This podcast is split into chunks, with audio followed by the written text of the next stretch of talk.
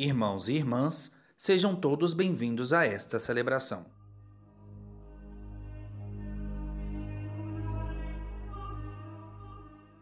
Sexta Santa.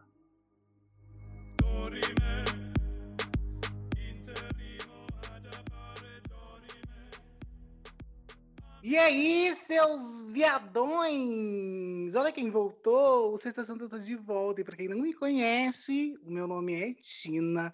Eu sou comentarista de Brigas de Galo. E a gente está de volta aqui com o Sexta Santa, né? Como muita gente pediu. Vou chamar aqui as minhas meninas. E aí, irmãs? Que bom tá de volta. Vamos que vamos. Sexta Santa tá de volta. Eu sou o Dodge e vim aqui para falar muita besteira e, fa e, falar um pouco sobre alienação, né? Vamos alienar um pouquinho. E aí, pessoal? Estamos aí de volta. Para quem não conhece, meu nome é Neto. É, não vou falar meu currículo aqui não, porque eu ia ficar até semana que vem falando. Mas é isso, a gente vem aqui para comentar, para falar da vida alheia, que é isso que a gente gosta. E aí, gente, eu sou o Matheus e eu tava com saudade de comungar com vocês. Tava sentindo muita falta e depois de muita muita pedida popular. Nós estamos aqui de volta. E a gente voltou, inclusive, num momento assim, né, de grande comoção nacional e a gente voltou para, inclusive, incluir um quadro novo no Sexta Santa. E nesse programa a gente vai falar exatamente sobre isso. O único, inigualável Big Brother Brasil. Que delícia! Gente, e primeiro de tudo, o que, é que vocês estão achando do Big Brother? Desde o começo. Agora que a gente já está aí com uma semana, né? Pouco mais de uma semana de programa, o que, que vocês estão achando? Uma grande merda. Tá? Porque não tem como, né, gente? A gente acaba comparando com a edição anterior, que foi sensacional, que fez muito sucesso, que teve aclamação pública e, de repente, a gente precisa de um psicólogo tanto quanto eles que estão lá dentro, né, para poder assistir esse programa. Eu quase fiz a, a, a, o confessionário aqui para chamar um psicólogo do próprio programa para me atender, porque tá difícil, não tá legal não. Tá pesado. Então, eu achei que o programa começou com um super apelo é, de que seria o maior dos maiores, dos bigs, e, enfim, e realmente trouxe nomes de muito peso, é, mas que não tá rolando, não. Eu, eu tava até assim, a gente conversando, né, antes de começar, e óbvio que tava todo mundo muito ansioso, justamente por isso que o Dodge falou, né? Tava todo mundo esperando uma grande edição, usando como parâmetro a edição passada, né? Porque do ano passado foi realmente incrível, assim, eu acho que ninguém esperava ser do jeito que foi, principalmente depois do Big Brother de 2019. E aí foi assim, incrível. Só que eu acho que o grande problema, e, e eu vinha falando isso, e eu já esperava que isso fosse acontecer, é que a galera já entrou lá meio que com uma receita pronta do que dava certo. A galera entrou na cabeça do que, que tinha que ser feito para poder dar certo, usando como referência a edição anterior. E aí eu já imaginava que todo mundo ia ficar tentando fazer exatamente o que tinha sido feito na, na edição passada, sabe? Só que aí acabou que a galera perdeu a mão, assim, porque aí a gente tem, né, todos aqueles boatos, aquela coisa de que o Fiuk, por exemplo, fez até um cursinho meio que de ciências sociais, empoderamento feminino e tudo mais antes de entrar. E aí agora tá isso, assim, a galera tá exagerando no mais alto nível, tentando fazer com que dê certo como deu a edição passada, sendo que não vai conseguir fazer, porque não tem como ser exatamente a mesma coisa, porque não são as mesmas pessoas, né? Então tá, tá ficando pesado de assistir, sabe? Tá, tá realmente assim, pesado. Nossa, muito, muito, muito. E é engraçado, igual você falou do Fiuk, né? Eu tava pensando sobre isso esses dias, porque até que ponto vale, né? Fazer um curso para entrar lá para não ser cancelado, porque o pessoal tá é com medo de ser cancelado. E aí, só que eles entram com essa vibe tanto na cabeça que eles acabam promovendo o cancelamento entre eles, que eu acho que é essa militância pesada, né, exagerada que tá acontecendo ali. E aí acaba que fica né, até mal visto o movimento militante para algumas pessoas. E acaba dando razão para aqueles que falam, ah, é mimimi. E aí, de repente, vai, tá? O povo é, é, que está em casa assistindo o programa, as, ouve isso daí, né? Assiste. É, o povo que está em casa assistindo o programa vê tudo isso que está acontecendo e lembra de algumas pessoas que às vezes até reforçaram em algum momento que isso é um grande mimimi que às vezes falar sobre uma causa que é, é muito importante, igual o racismo, o feminismo, é, a homofobia, por exemplo, para esse pessoal acaba se tornando banal, né? E é uma grande problemática. Eu acho que tá chato, mas não vou parar de ver. Vou continuar a ver, porque adoro cuidar da vida das pessoas. Espero o quê? O que, que eu espero? Né? Porque que tá chato, todo mundo tá vendo que tá chato, mas eu espero que as pessoas comecem a brigar por outras coisas. Já deu, que cacete. Tudo bem que eles estão lá confinados, todo mundo no mesmo lugar, só eles e tal, não tem outra coisa para falar. Mas, porra, gente, vai brigar por um arroz. Vai... Se bem que brigaram já por arroz, né? Já. Mas já choraram, já. Mas, enfim, não é isso que a gente quer ver. A gente quer ver briga besta. Entendeu? A gente não quer ver ninguém sendo torturado psicologicamente. Né? Eu quero ver as pessoas jogando os móveis para cima, quebrando as coisas para não quebrar o soto. Essas coisas simples, normal da vida alheia que a gente acontece na casa da gente, entendeu? Mas sabe que eu até achei engraçado de ver o Fiuk naquela situação, tipo, todo. É, é, assim, eu não acho interessante, não acho legal, mas eu acho engraçado. É vergonha alheia, né, que chama. De ver ele todo naquela situação de. Eu... Tem um vídeo dele rolando na internet, não sei se vocês viram, que ele vira pra Lumena e tem um povo chamando a Lumena de. Mãe Lumena de Oxalá, né? Que ela tá convertendo o Fiuk. E aí tem um vídeo dele chorando, falando você tirou minha cor, ah. você tirou a minha masculinidade. Ai, que preguiça. Eu só ri, né? Não tinha o que fazer. Então acaba sendo engraçado também. Mas o Fiuk é insuportável. Ele é insuportável. Tudo que ele fala, ele é insuportável. Aquele dia que ele tava falando lá com a menina, como é que chama? Que ela era muito irônica, e ele estava sendo extremamente Juliette. irônico, falando que ela era irônica, sarcástico, falando que a menina era sarcástica. Que desgraçado. Ah, vamos, convenhamos, né? A, a, a Juliette também não. Eu não, não vou passar pano pra Juliette, né? Porque. Nossa, gente, cara, é difícil. Todo mundo conhece uma pessoa chata, insuportável. Todo mundo. Ok, eu também me afasto das pessoas insuportáveis. Mas, gente, ah, não, só porque ela é chata, Tadinha, eles não deixam nem ela falar, ela começa a falar qualquer coisa. Eu, eu, eu, eu às vezes, eu abro o pay-per-view, eu vou direto para ela. Gente, ela começa a falar, alguém dá um negócio nela. Sabe, às vezes ela nem tá, mas, porra, coitada da menina, deixa ela se expressar. Eu conheço gente igual ela. E tá tudo bem. Eles ficam falando que ah, aqui dentro você tem que ser você mesmo, então não sei o quê, mas ó, não deixa a menina ser ela mesma. Vou defender Juliette sim. Complicado, né? Porque eu até tava conversando com meu irmão hoje sobre isso. Esse rolê de tem que ser você mesmo e tudo mais. Mano, assim, será que todo mundo é 100% o que é aqui fora? Porque a Carol Conká deu entender que é, né? Deu entender que ela é exatamente do mesmo jeito que fora. Porque para fazer o que ela faz ao vivo ali, na, de frente às câmeras, ela pode muito bem fazer isso nos bastidores mas também gera uma problemática, né? Então, até que ponto ser o que é, mostrar quem você é ali dentro é uma vantagem. Se bem que na cabeça deles e na cabeça dela principalmente, tá, ela tá achando que tá abafando, né? Que ela tá arrasando ali dentro.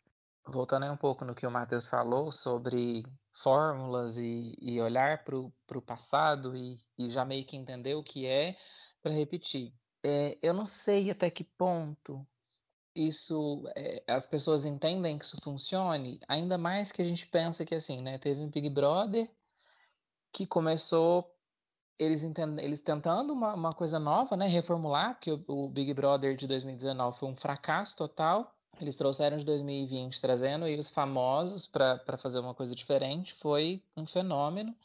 E aí veio a Fazenda, né, que não dá para comentar que é o segundo reality show do Brasil, né? É, e também foi um sucesso. Então, esse Big Brother de 2021 veio como uma promessa de ser melhor do que o BBB 20 e do que a Fazenda 12. Só que nada do que teve no BBB teve na Fazenda e eles estão trazendo meio que uma terceira coisa, sabe? Eu não consigo entender até que ponto eles olham e acham que vai dar certo uma fórmula. É, eu fico pensando sobre isso. E um fato, para mim a Carol é um personagem, é, mas como eu disse, em todas as discussões que eu entrei sobre Big Brother, todo e qualquer personagem tem o ator ali também. Uhum. Então, quando eu penso que a Carol ela faz tudo que ela faz, ou fez tudo que ela fez, é, tem ela sim, mas é a verdade dela, né? Do personagem que ela montou, de ter que extrapolar, de ter que ser essa, é, como a própria letra dela diz, né? Mamacita fala, vagabundo senta. Então ela vai ser a mamacita, ela vai impor, ela vai falar, ela vai. Só que o problema é que tem um limite. E aí ela ultrapassou esse limite, enfim. É, é, antes, mas... de, antes de falar das minúcias, vamos só fazer um pequeno retrospecto para a gente falar de, dos pontos para a gente chegar no ápice que está sendo, que está acontecendo nesses últimos dias e que Carol vem protagonizando a grande maioria desses momentos. Mas primeiro de tudo, que a gente teve os imunizados, o grupo dos imunizados. Eu quero saber o que vocês acharam disso. Eu já em contrapartida, assim, ó, eu fiquei muito chocado porque eu imaginava que Fiuk poderia estar salvo, porque, né, tem toda ali uma fanbase adolescente que ainda é apaixonada uhum. por ele. Pelo menos era, não sei se ainda é. Uhum. E, e a VTube eu já imaginava que podia ser possível ela, ela ser salva, porque. Por causa da quantidade de seguidores que ela tem, né? E aí tem o Projota, que tem uma certa fama e tal. Mas aí eu imaginei que pessoas como a própria Carol Conká, a Poca, estariam salvos ali no camarote, sabe? Eu fiquei meio chocado, assim. Eu fiquei, gente. E teve o Arthur também, também que pra mim foi salvo por ser padrão, né? Eu, eu fiquei muito chocado com isso também, porque eu, quando eu fiquei sabendo que a própria Carol ia entrar no programa, eu já fiquei muito empolgado, né? Porque eu, até então, sou um grande admirador do trabalho dela, das músicas, sempre, quando tem oportunidade nos shows eu vou, já fui em vários, gosto muito. É, é o tipo de rap ali, as letras falam muito bem comigo e traz uma realidade que eu, que eu gosto, né? Então eu fiquei muito empolgado, falei, ah, velho, Carol Conká, mano.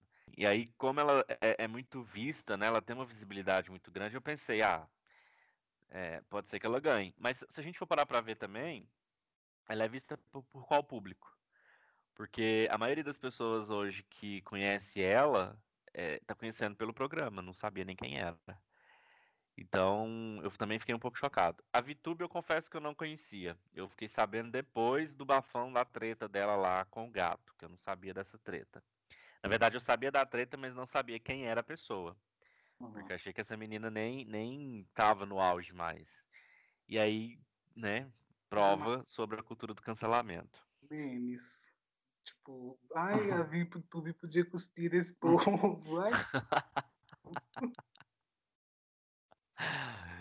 Nossa, ia ser, ia ser André tipo Surak, a, corre aqui. e quem mais? Ó, teve o, o Arthur. E o, a questão do Arthur tá me incomodando aqui fora, no meio LGBT, que ia mais, porém gay, né? No meio gay. O que que acontece? tanto Arthur quanto Acrebiano, tanto o Rodolfo, nossa senhora, um apelo, um desejo sexual nesse povo que, nossa, me irrita. A padronização, né?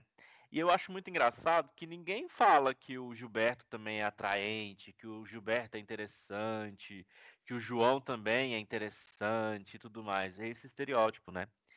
E é uma coisa que, que incomoda muito, porque é como se o fato da pessoa ser bonita, né, de ter um corpo ali que é padronizado, que é esbelto, que é sarado e afins, é como se invalidasse todo o resto, né? A, a inteligência da pessoa, o diálogo, a conversa, o que, que o outro tem para oferecer, as experiências e tudo mais. É uma hum. coisa que me, me chateia bastante nesse ponto e me deixa muito incomodado.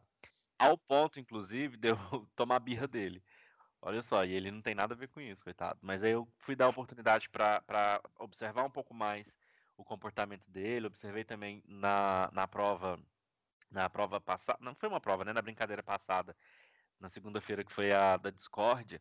Falei, ó, oh, o hum. cara fala bem, o cara conversa bem, lá dentro da casa ele tá indo bem, assim.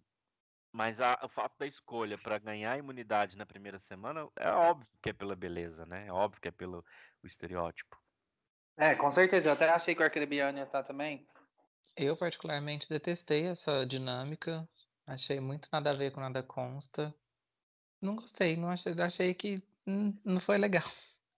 Não fez sentido nenhum na minha cabeça as, as pessoas votarem por uma pessoa que ela nem conhece, só por uns VTs de, de, de hotel, e ainda assim nem todo mundo deve ter assistido. No camarote, é óbvio que quem foi votado era mais quem tinha público, quem já conhecia, porque não foi por causa de VT. E quem era da, da pipoca foi muito por conta disso. De um ou outro VT, ou às vezes até o, o, início ali, o dia da, da revelação, que foi o mais divulgado. E aí, ah, gostei do fulano, não gostei do ciclano. Achei nada a ver. Hum, preferi no ano passado, que foi a, a prova, que eu acho que faz muito mais sentido do que você ganhar imunidade por votação.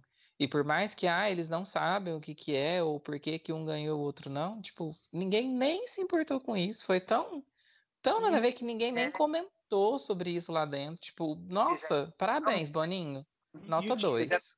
E o povo cagou. E o Thiago cagou. tentou puxar, vocês viram, né? Eu acho que podia ter sido uma dinâmica interessante. O grupo é que não ajudou. Que, ai, gente, aquele povo ali tá. Nossa, mano, mas esse elenco não ajudou em nada. Nada, assim, não tá dando. É bem aquele rolê, tipo, amiga, assim não tem como te defender. É bem isso. A minha esperança é que ainda faltam 91, 92 dias, entendeu? Que ainda tem muita água para correr debaixo da ponte. Então, assim, Sim. Minha uhum. esperança é isso, mas que tá ruim e o povo é chato e é, já tá cansativo. Eu ligo o pay-per-view de vez em quando quando eu tô fazendo um trabalho aqui no uhum. computador pra ficar vendo meio assim de lá, tá chato. Eles falam da mesma coisa tem uma semana. Dá vontade de chegar lá e falar assim, gente, o do disco. É, e, mas o meu medo, na verdade, é que tá sendo tudo tão exagerado e a flor da pele agora que vai chegar um momento que vai ficar chato, sabe? É, eles vão estar tá lá passando Tudo férias. aconteceu agora. Tudo. Porque o anterior aconteceu um monte de coisa, o povo já falava que era Disney. Eu tenho um pouco de medo, sabe? De, Mas, de ficar ainda pior agora. Gil já mudou de quarto. Gil tava no colorido, foi pro sertão. Então, assim, as é, coisas estão começando a mudar. É, e agora essa semana já rolou umas coisas legais, mas não vamos pular ainda não. Vamos tá, continuar aqui no nosso enfim. retrospecto. E aí a gente teve a primeira grande treta, que foi a treta da festa entre Lucas, Kerline e o resto da casa. Que foi aquela grande treta. Que foi meio confusa, na verdade, porque eu confesso que eu acompanhei de madrugada eu, eu pelo Twitter e pelo pay-per-view e foi muito estranho, muito assim, estranho. eu me senti muito mal, eu me senti muito assustado, assim, eu fiquei muito assustado e eu, se eu estivesse presente, eu me sentiria muito acuado também, assim, foi muito estranho de assistir, sabe? Mas aí depois o negócio tomou proporções. Mas começou antes, né? Começou só com o Lucas e a Kerr. E a Caroline na festa. Aí, mas foi antes. Não foi naquela festa. É, mas foi... o ápice foi na festa, quando ele tava de cupido na lá, fazendo de cupido. Foi o rolê do cupido, não foi? Foi o rolê do cupido. Mas a então... segunda festa foi a que rolou todo o. Não, é, depois que piorou, mas antes foi lá no cupido. Mas na primeira foi só com a Kerr. Foi, mas olha só que estranho, que eu não entendi até hoje. Quando teve aquela brincadeira com a Kerline, Kerliane, Kerline, né? O que eu não entendi foi o que, que ela falou para ele no sentido, e se eu quiser ficar com o Cupido, né? Porque ali ele, ele saiu né, meio que é, perguntando para todo mundo, para todas as meninas, quem que elas ficariam ali, né? Com quem que elas ficariam. Por que, que ela falou isso? Eu não entendi por que, que ela falou isso, cara. Nem ela entendeu, porque ela a pouca perguntou pra ela, mas por que, que você falou isso? Nem ela sabia falar. Ela falou, mas eu não falei. Aí ela falou, mas você falou. Ela, eu falei, e se? Aí eu fiquei assim, quem? Tipo, é a mesma coisa. Os meninos acabaram de perguntar isso pra ela. Ela é louca. Eu, eu acho que ela é meio doida. Eu fiquei meio assim, porque eu tava assistindo aqui, ele tava achando aquilo tudo, meu Deus, eu tava aterrorizado. E aí eu vi no momento em que o Lucas estava conversando com o Nego Di lá perto do banheiro, lá no banheiro. E aí, quando ele falou algumas coisas aí, eu fiquei muito mal. Eu falei, caralho, isso é realmente muito pesado, sabe? Que aí ele tava falando que ele ficou tão revoltado e tão chateado com aquilo, porque nunca na vida dele nenhuma mulher branca se interessou por ele, de maneira alguma. E aí, quando ele viu que uma mulher branca podia estar se interessando por ele, uma mulher branca, bonita, padrão, como é a, a Kerline, ele realmente ficou muito empolgado, e quando ele viu que ela estava brincando com ele, ele viu que na verdade era continuava sendo exatamente a mesma coisa que sempre foi. Que aí, uhum. desde a escola tinha isso e tal, e aí na hora eu pensei, caralho, isso é muito pesado, sabe? Muito, Porque é real, é, é, é, real, assim. É o que acontece, acontece exatamente dessa forma. Uhum. Exatamente. Só que depois o negócio foi tomando proporções estratosféricas, assim, que eu fiquei então, assustado. Esse que é o negócio. Parece que eu posso estar errada, Posso ser crucificada por isso, mas parece que a história foi meio distorcida. Mas aí a gente já teve a grande entrada de Carol Conká, como, né? O, sabe quando você coloca fogo no bombril e sai rodando? É a Carol Conká não as coisas. Porque, gente, foi o que aconteceu.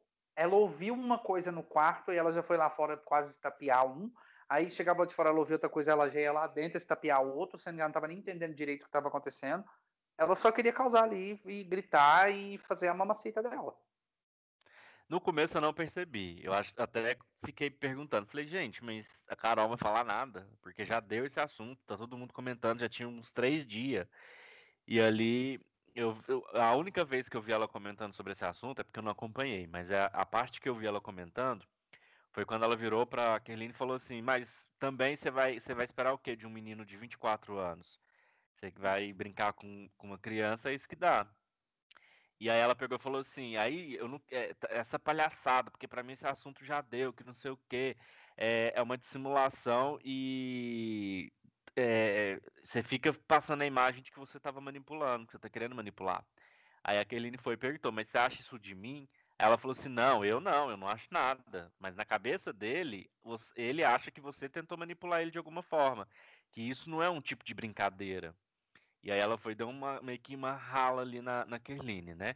Aí eu falei, é, é, de certa forma eu concordei. Falei, é, tipo, como que você brinca de uma forma desse jeito que você dá a entender que você tá afim da pessoa? E se eu quiser ficar com você? Mano, é. eu, eu falaria isso para alguém que de fato eu quero pegar, né? Eu não falaria isso pra uma pessoa que eu não tô afim, que não vai rolar um perigo.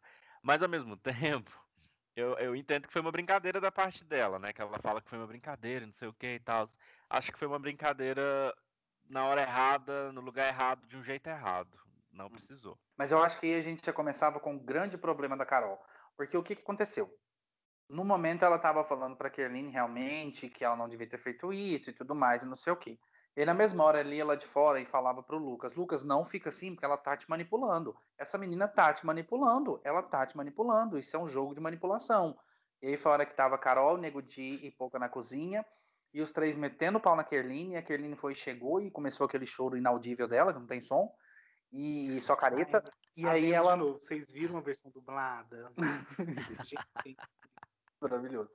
E aí ficou aquela coisa toda. E aí depois aí chegava outras coisas na, no ouvido da Carol, aí depois ela já foi lá de fora e quase bateu no, no Lucas, e falava um monte de coisa, que ele era isso, que ele era aquilo, e não sei o que, que ele era um escroto e não sei o que. E depois ela já falava pra Kerline que o que a Kerline tava fazendo era racismo. E aí foi ficando um negócio tão confuso. uma bagunça, né? Sabe? Mas tão confuso. Que eles não estavam nem aí, só queria brigar, só queria brigar. E acho que ah. ninguém nem entendeu até hoje o que, que rolou naquele negócio. É. é.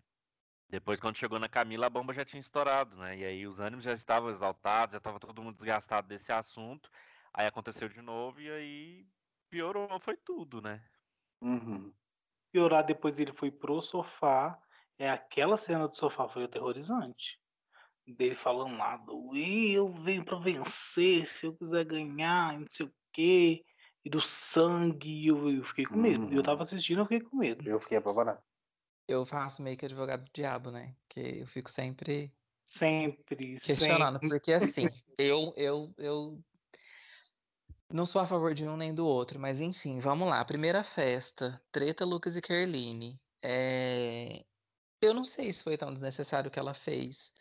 Hum. Primeiro, porque ela se sentiu acuada por um cara fazendo uma brincadeira e ela não gostou. Ponto. E ela revidou com uma outra brincadeira. Que ela entendeu que não fosse acontecer nada.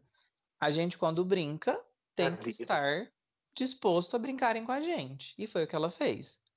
O Lucas usou isso para fazer uma cena, para interpretar um personagem, porque ele já foi desmentido, que ele teve namorada branca. Uhum. Então, não entendi o que que ele foi lá, fez todo aquele show, todo aquele auê, porque coitado, meu cora machucou meu coração. Gente, foi. Hã? Machucou meu coração? Hã? Mas enfim, né? É, é... Ele que se sentiu ofendido, ele que vai dizer se é ou se não é. Eu me questiono, mas não estou no lugar dele para saber, nem da vivência dele e tudo mais. Aí depois o que a Carol fez foi exatamente o que vocês falaram, né? Ela só queria causar. E tanto é que foi uma fala dela em, em um dado momento dessa semana de que Já. é, Ah, tá- a Jaque que aquilo deve estar melhor que uma novela das nove. Ou seja, né? Eles querem fazer um enredo acontecer para poder dar audiência e tudo mais. Só que tá fazendo tudo errado. É, Um enredo confuso e meio bosta. né? Aí o Lucas vem para a segunda festa e, e se já não tava esmerdeado, ele vai e se esmerdeia mais o resto. Falando aquele tanto de coisa, encantuando todo mundo e sendo agressivo e tendo aquela postura extremamente agressiva e todo mundo assim. E aí, pá, ele chega e encontra a Camila. Aí a Camila vai e revida. Aí foi onde ferrou tudo, porque quando a Camila revidou e depois ela se destabiliza lá dentro do quarto, a Carol toma as dores, enxerga naquilo mais uma oportunidade de crescer e aparecer e faz tudo o que fez, né?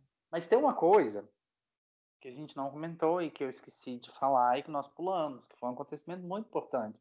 Eu acho que foi o estopim de grandes coisas que estão acontecendo até hoje. Que foi o rolê da ação da Avon, da maquiagem, É verdade. que nós nos esquecemos. Polêmico. Naquele dia eu comecei a seguir a Lumena no Instagram. Naquele E dia. eu também, naquele dia, eu passei o dia brigando no Twitter a favor Aham, dela, Eu também. defendendo a Lumena, defendendo a postura da Lumena. Ai, misericórdia. Aquele dia eu deixei de seguir ela, na verdade. Aquele dia eu. pa- Não, na Não. verdade, é porque eu, eu concordo 500% com o que com a aconteceu. pauta. Porque o que, que acontece? Teve lá, né? Eu acredito que todo mundo que está ouvindo tenha assistido, mas para quem não assistiu, teve uma ação da Avon e a ação da Avon era sobre maquiagem, dividiam a casa em dois grupos de 10 pessoas cada grupo, cinco homens e cinco mulheres, e subiram para essa ação. O primeiro grupo subiu e a gente tinha ali Caio e Rodolfo, né? O casal de agroboys, Brokeback Mountain do Brasil. Tinha- Caiofo, respeito. Ai, Caio Isso sem misericórdia. Deus que me livre e guarde. Caio Rodolfo, eh, Gilberto. Quem mais estava lá no primeiro grupo? Fiuk. Fiuk. E, Projota é, e as meninas. e tava Camila, Carla, Carol, Poca e mais alguém que eu não me lembro agora quem era. Carol tinha que estar lá. Vitube. Vitube. Aí Caio, muito bem, bem preparado, né, para sua desconstrução ali em rede nacional, sugeriu que, ao invés das mulheres se maquiarem, aproveitarem os produtos, elas maquiassem os homens. Mas elas se Nossa! maquiaram também. É, passaram uma coisinha ali, mas ó, a proposta do Caio foi: por que, que vocês não pegam a maquiagem e faz na gente? Porque sempre se maquiam, aí vocês podem fazer na gente, pipipi, papô, nossa, meu Deus, olha, os homens saem maquiados. Foram fazer aquilo. E aí, depois que se maquiaram, fez aquilo tudo e tal, não sei o quê. Ah, na verdade, não era a Vitor, era a Sara. Foi a Sara que fez a maquiagem no Projota, que até escreveu o rap na bochecha dele, não sei o quê. E aí, na hora de descer, eles falaram: ah, vamos fazer um desfile lá embaixo. E aí, a, mai- a maioria deles, não, todos eles, na verdade, só o Projota que não. Levantaram a blusa, amarraram a blusa, colocaram a barriga de fora, subiram os shorts e inventaram nomes femininos para poder descer. Beleza, anunciaram esse desfile. Quando desceram, fizeram esse desfile e Lumena se sentiu extremamente incomodada. E aí, quando o grupo dela subiu para poder fazer a, a ação também, e eles lá conversando e tal, e não sei o quê. Ela foi e comentou com as meninas no momento em que eles estavam conversando lá. A Juliette, antes, na verdade, fazendo todo um discurso, né, pela maquiadora, e ela falando da importância da maquiagem na vida da mulher, e não sei o quê. E aí ela falou que a maquiagem é muito importante para a mulher, e a Lumena falou não só para a mulher, não só para a mulher cis, e falou que é muito importante também para mulher trans, travestis, para pessoas em processo de transição, porque incorpora ali a feminilidade e tal. Beleza. E aí, depois disso, elas sentaram lá para conversar. E aí, ela falou que tinha acontecido isso, que ela tinha se sentido incomodada com o negócio do desfile e que ela queria conversar isso com o Caio, que ela ia conversar isso com o Caio. Pronto, ela falou isso. Quando desceram, o Caio estava cozinhando, ela chegou no Caio e falou: Caio, depois eu quero trocar uma ideia com você, tudo bem? Ele, beleza. Ela saiu, porque ele estava ali cozinhando. Nessa hora, ele já ficou completamente desesperado, porque ele está muito bem é, paramentado e equipado e pronto para fazer essa desconstrução toda e muito bem blindado para poder não fazer nenhuma cagada, né? E aí ele já ficou todo preocupado, porque ele pensava, o que, que eu fiz? Aí ficou Sara e, e Kerline na cozinha, Kerline não, e Juliette na cozinha, e elas começaram a encher a cabeça dele de coisa. E não falava o que a Lumena ia falar com ele, mas falava, ah, mas quando ela for conversar com você, vai de cabeça aberta. Ah, mas quando ela for falar com você, faz isso e aquilo. E ele começou a ficar desesperado. E elas colocaram tanto na cabeça dele, começou a falar que ela tinha exposto lá em cima, que ele começou a ficar muito puto com aquilo. Porque falar, ah, por que ela não veio falar comigo então? Nem sabia o que era ainda. Por que ela não veio falar comigo então? E falou lá em cima, explanou para todo mundo, e não sei o quê, pipipi, papapá, aquela coisa toda.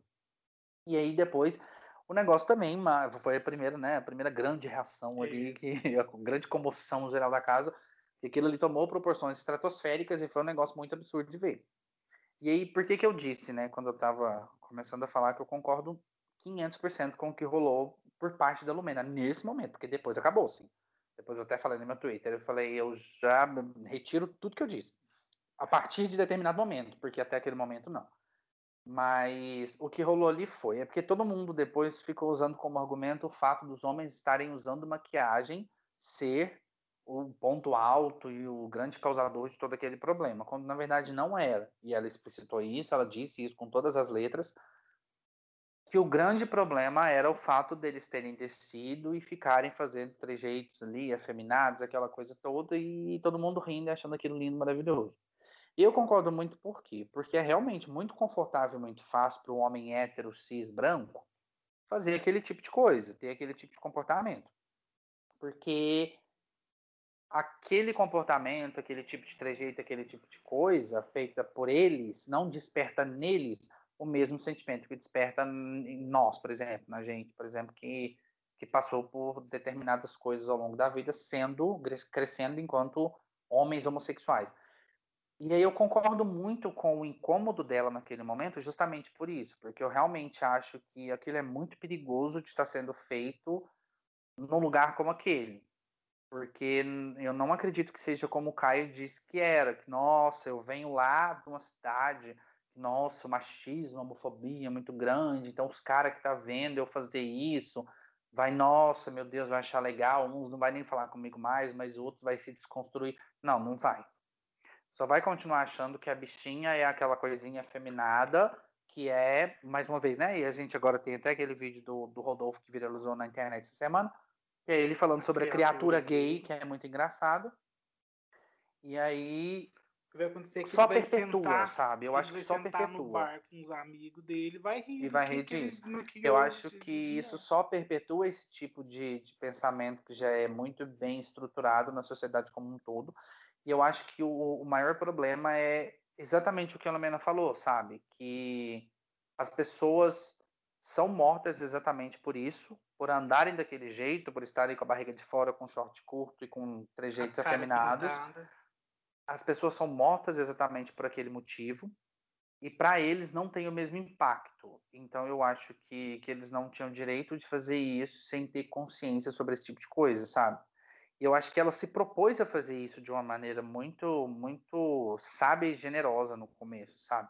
Só que aquilo foi tomando uma proporção tão absurda por causa de fofoca e telefone sem fio que foi assustador, assim. Completamente assustador. Uhum.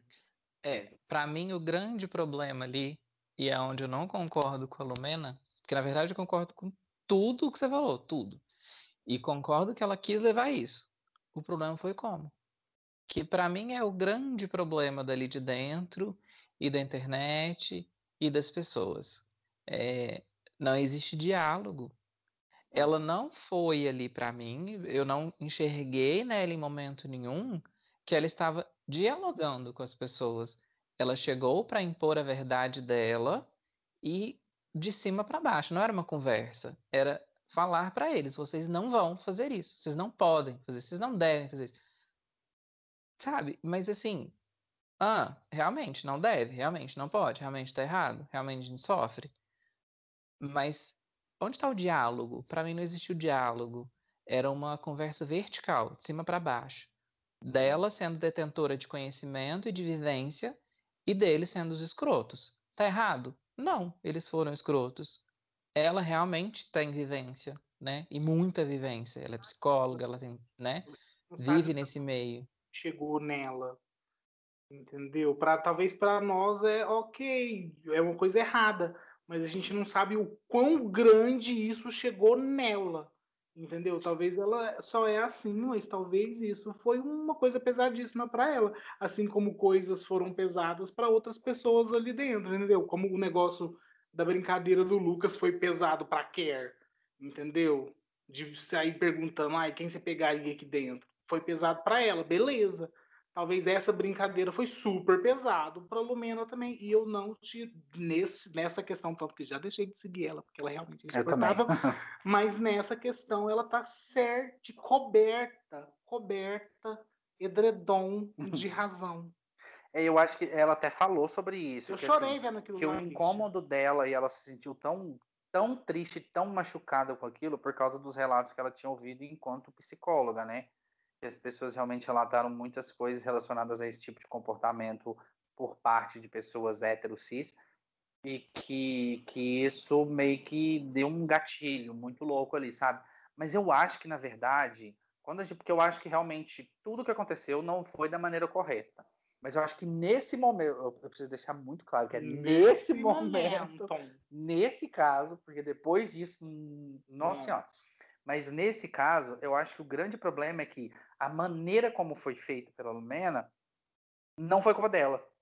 Porque o que ela fez? Ela desceu, a primeira coisa que ela fez, ela não saiu fofocar nada para casa inteira, não saiu falar nada para casa inteira. A primeira coisa que ela fez, ela chegou no fogão do lado do Caio e falou baixinho para ele: Eu quero trocar uma ideia com você depois, tudo bem? Ele, tudo bem. Ela saiu, sentou lá de fora e começou a conversar com a galera. E aí as duas ficaram enchendo tanta cabeça dele, e aquilo foi tomando um monte de proporção, e aí o povo ia pro quarto falar sobre isso, na cozinha falava sobre isso, na piscina falava sobre isso, e ninguém falava com ela. E a hora que chegou nela, já chegou de um jeito que, tipo assim, e aí, inclusive, foi a Carol, mais uma vez, toma na frente do negócio, né? Porque Mamacita é a rainha do Big Brother. Ela chegou na frente falando que, ai, porque o Caio tá se sentindo assim, se sentindo assado, e aí ela pensou, Gema, por quê? Eu só falei que eu queria conversar com ele, sabe? Eu acho que neste momento a culpa da proporção e da maneira como as coisas aconteceram não foi dela, sabe? E aí eu acho que na hora da conversa e do diálogo que aconteceu ali, que ela falou e expressou tudo que ela estava sentindo, e que eu acredito que a galera falou que ela foi muito agressiva, e eu achei que naquela conversa da cozinha, na verdade ela não foi, porque para mim ela tá sendo extremamente agressiva depois daquilo. Mas naquele momento eu acho que ela não foi, porque ela foi muito respeitosa e ela explicou por que, que aquilo incomodou ela, ela falou das vivências dela, ela inclusive disse sobre esses relatos da, dos pacientes dela, e, e, ela falou que ela está dizendo coisas ali, inclusive, que são confidenciais e estão ali na relação médico-paciente. E aí eu acho que naquele momento, naquela situação, a culpa das coisas terem acontecido como aconteceram não foi dela, sabe? Não diretamente. É, eu achei ela, na verdade, um pouco incisiva, agressiva não. Então o povo confunde muito isso. Às vezes você ser firme numa, numa questão, naquilo que você está falando com convicção, Pode passar a impressão para outras pessoas como agressividade, mas aí vai de cada um. Eu tenho um ponto de vista sobre isso que pode ser até um pouco polêmico, mas eu queria que vocês me, me ajudassem a entender um pouco melhor sobre. O que, uhum. que acontece? Eu, particularmente, e é, é o que eu sempre falei durante meu trabalho também, porque eu convivia com um monte de pessoas diferentes, né? E aí eu sempre falava para as pessoas o seguinte, gente, o que eu, eu acredito? Eu acredito que a gente tem muitas coisas acontecendo e não dá para a gente necessariamente saber exatamente a bolha do outro, porque eu não estou vivendo naquela bolha. Eu não sinto na obrigação de ter que cobrar de um cara hétero, por exemplo, como que ele tem que lidar, como que ele tem que saber tratar, como que ele tem que ter a consciência se ele não vive nesse meio. Eu acho muito complicado de chegar já com os dois pés nas costas ali, e já metendo o dedo na cara e cobrando dele um comportamento que ele não sabe que ele deveria ter. Aí o que, que eu penso? Que o ideal é chamar para orientação. Porque olha o seguinte, tem muita gente falando, inclusive, que ah, eu não sou obrigado a ensinar é, branco a entender sobre questões pretas, por ser histórico. Beleza, mas tem muita coisa que vai muito mais além disso. Tem muita coisa que é mínima, por exemplo, mínima que eu falo assim, são pequenos detalhes que às vezes a gente não pega no dia a dia e aquilo é uma grande problemática. Eu, por exemplo, como um cara preto, eu me, não via, não via a grande problemática de algumas coisas que eu mesmo reproduzia. Depois, quando a gente toma consciência daquilo, a gente para para refletir. Então, eu acredito muito sobre a questão de dar oportunidade para a pessoa aprender. Eu oriento, falo, mano, é o seguinte: isso aqui que você está fazendo é errado, por causa disso, disso disso, não é legal, avalie um pouco sobre isso, porque acontece isso, isso, isso isso. Porque não é a realidade da pessoa. E não tem como, no meu ponto de vista, tá, gente? E não tem como é, eu cobrar dele uma atitude que ele não não tá aí para conviver. Aí o que, que eu penso? A partir do momento que eu oriento a pessoa e ela vai lá e faz de novo, mano, aí não tem como. Aí, de fato, eu chego com os dois pés. E aí, a atitude dela eu achei interessante nesse ponto, porque ela foi, de fato, numa postura de orientação. Ela chamou os caras lá, ela pegou e conversou e falou: olha, então, isso que você fez lá fora acontece que vocês né, fazem isso e matam milhões de pessoas, mesmo sem saber, mesmo sem querer, muita gente morre. Então não é legal, não sei o que, papapá, deu a ideia. Mas assim, se ela tivesse chegado, por exemplo, já cobrando e metendo a mão na cara e xingando, eu já não ia concordar. E é o que está acontecendo, inclusive, agora com os excessos, né? Porque chega num ponto de excesso. Eu posso estar muito errado nesse ponto de vista, e aí eu quero que vocês comentem também sobre isso, porque eu, eu vou muito para esse lado, porque eu não consigo cobrar de uma pessoa que eu, eu vejo que ela não tem obrigação de, primeiramente, saber o rolê porque eu não sabia também muita coisa. O Neto me ajudou muito, inclusive, no processo, quando eu, eu fui descobrir exatamente como que funcionava a questão de transição. Eu não convivia com pessoas é, transgêneros, eu não sabia o que, que era exatamente.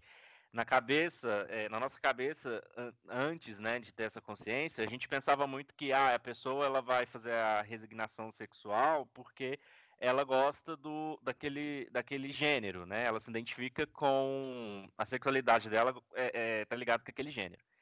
E aí, pra gente desconstruir sexualidade e identidade, para mim foi muito difícil. Eu, eu, fiquei meio bugado. Falei, não, peraí, não tô entendendo. Porque para mim, o cara, quando ele faz a resignação pra mulher, é porque ele gosta de homem. E não necessariamente, não é uma regra, porque a identidade não está associada à sexualidade.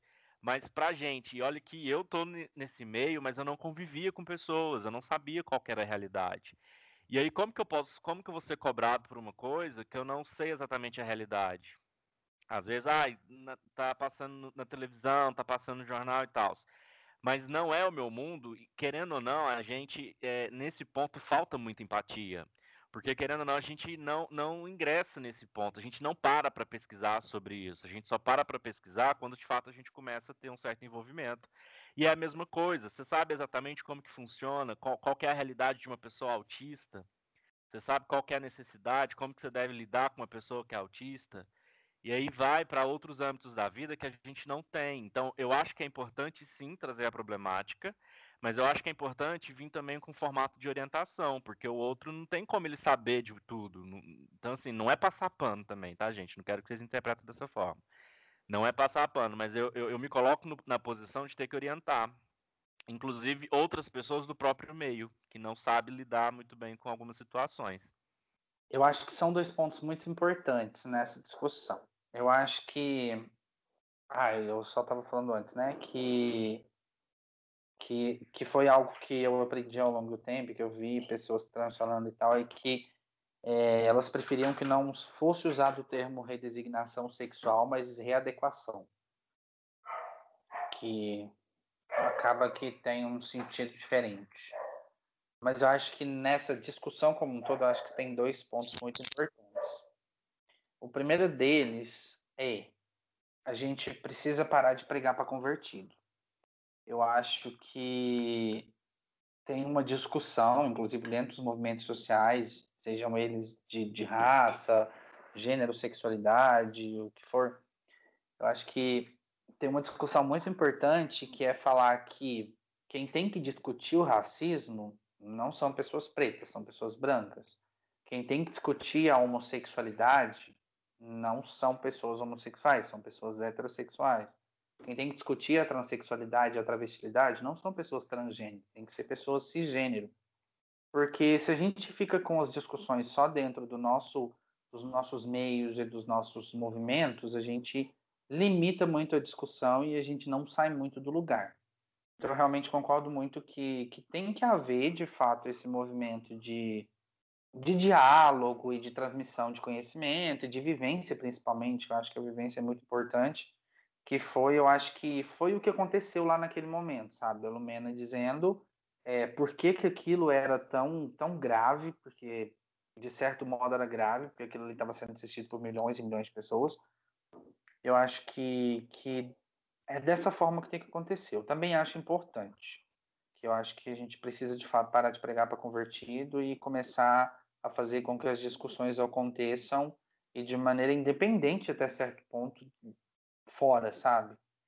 Só que, ao mesmo tempo, a gente precisa tomar muito cuidado com o quanto a gente atribui a obrigação do didatismo, sabe? A gente é, obriga muito, a gente tem o costume de obrigar muito as pessoas a serem didáticas o tempo todo, sabe? As pessoas a ensinarem é, esse tipo de coisa o tempo todo. Tipo, nós, por exemplo, ensinarmos para pessoas heterossexuais que a homossexualidade não é uma escolha.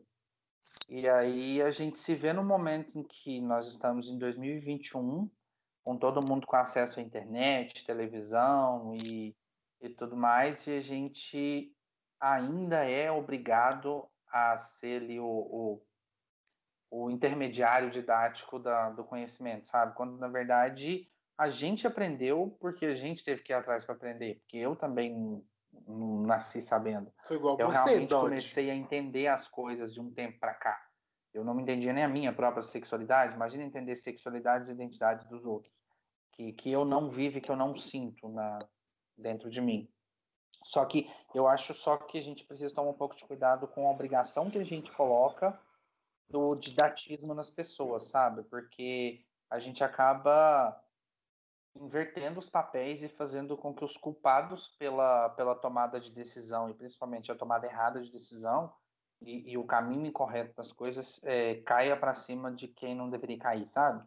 Uhum. Eu concordo. Eu acho que é igual você falou, Dodge. Você foi atrás, você quis saber, você quis aprender e você foi lá e aprendeu, entendeu? Agora ele, vou, vou, vou voltar aqui no exemplo Caio. Ele chegou e falou assim: Olha, estou aqui para aprender. Se quiser, me ensine. Beleza, foi ensinado. Agora corre atrás, bicha. Sabe que você está errado em algumas situações? Corre atrás. Não, não precisa de um professor ali 24 horas do seu lado. Não, é, eu não acho que tem que ser 24 horas, né? Eu acho que se torna desgastante, inclusive, a própria relação, ainda mais quando a pessoa ela não demonstra um certo interesse. Uhum. Eu, particularmente, apanhei muito para entender essas questões de gênero. Eu apanhei demais. Tanto é, Matheus, que eu nem sabia sobre o termo resignação e readequação. Uhum. E eu, porque assim, eu convivo com algumas pessoas, mas homens trans, né? E geralmente eles não usam a nomenclatura porque eles não fazem, Sim. geralmente. E até porque não é uma regra também fazer. Uhum. Então, assim, é, eu ouço mais sobre masme, masmectomia, né? Mastectomia. Mastectomia, que é o que geralmente é comum entre os homens trans. Mas enfim, eu tenho amigos que me chamam o tempo inteiro no Instagram, no, no privado, para me perguntar sobre é, questões raciais, sobre questões é, sobre questões homossexuais e tudo mais. E aí eu falo, ah, pelo menos a pessoa está me perguntando, é porque ela tem interesse de saber. Então, quando foi questões raciais, por exemplo, eu trouxe um monte de vídeo. Falei, olha, no YouTube, toma, fiz uma playlist. Ou é, assiste esses vídeos aí que tá falando aí. E é uma coisa simples, que se você for no YouTube e digitar lá na barra, você vai encontrar. Joga sua pergunta no Google e vai encontrar. Mas assim, uh, por que, que as pessoas voltaram para me perguntar? Porque teve um start lá no, no passado. Teve, teve essa, essa questão que eu precisei chamar ali e falar, oh, deixa eu te falar um negócio. Esse comentário que você fez aí não é legal por causa disso, daquilo, daquilo outro. Então eu acredito muito nisso pela questão da tal da desconstrução que está tão falado nesse momento, né? Mas que para desconstruir, o cara tem que estar tá disposto, a pessoa tem que estar tá aberta, senão ela não vai estar. Tá, porque se existe muita resistência ali, o que, que ela vai pensar? É mimimi, é frescura. Porque para ele não faz sentido. Então tem que trazer a pessoa para ver uma realidade que faz sentido. Então, assim, é, eu não concordo muito com o posicionamento de imposição que você tem que saber, que você é obrigado a saber. Não acho que é porque a gente está em 2021 e tem acesso à informação que todo mundo é obrigado a saber. Porque eu, por exemplo, não sei de uma necessidade de, sei lá, de pessoas que têm outras necessidades que eu. Igual eu falei, autistas, alguns deficientes é, visuais, auditivos e afins. É, pessoas que estão vivendo uma realidade diferente que sofrem preconceito do mesmo jeito, só que de forma diferente, né? E eu não me sinto obrigado a ter que saber, mas eu me sinto obrigado a ter que estar aberto a, a aprender, né? E, e é o que eu acho que é diferente aí. E aí, quando traz essa problemática para um lugar que é público, igual o Big Brother, né, que tem muita gente, que todo mundo tem acesso e tem um apelo público, é uma problemática muito grande. É, é, o assunto se torna muito sensível. E aí até o, o Fiuk, né, estrategicamente, de um jeito errado ou não, né, ele foi buscar saber como lidar com algumas situações que ele sabia que era uma problemática. E tá dando ruim, não tá legal, tá dando hum. ruim. É porque não é genuíno, né? Ele só se armou. Ele não Exatamente. Aprende. Não, ele, ele é arrogante. Porque é, é, mas assim, eu, eu até concordo. Eu acho que, que é muito complicado a gente esperar que as pessoas saibam a qualquer custo de determinadas coisas, principalmente coisas que elas não vivem. Mas eu acho que certas coisas são básicas demais, básicas demais da humanidade, sabe?